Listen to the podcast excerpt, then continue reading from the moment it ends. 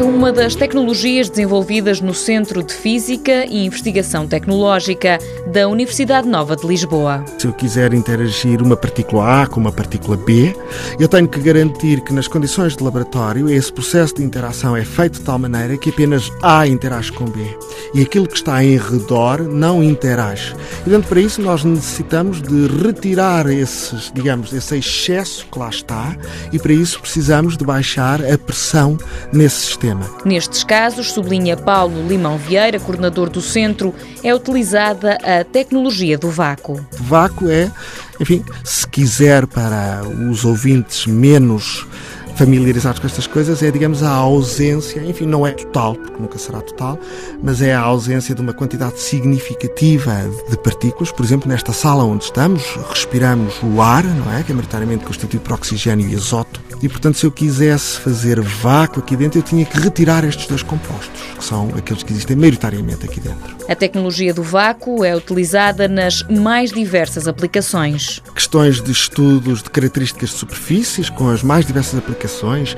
para eh, injetores de automóveis, para novas superfícies do ponto de vista de processos catalíticos, para o desenvolvimento de novas estruturas de filmes, filmes com propriedades específicas para uma dada aplicação, quer tecnológica ou biológica para estudos do ponto de vista fundamental da estrutura das propriedades de alguns compostos atómicos e moleculares e, portanto, nessas situações nós temos que garantir que aquele meio com que queremos olhar a um determinado composto, quer seja na fase gasosa ou condensada, o processo de interação é apenas daquele A com aquele B. Esta tecnologia faz parte de uma das cinco áreas estratégicas desenvolvidas no Cefitec.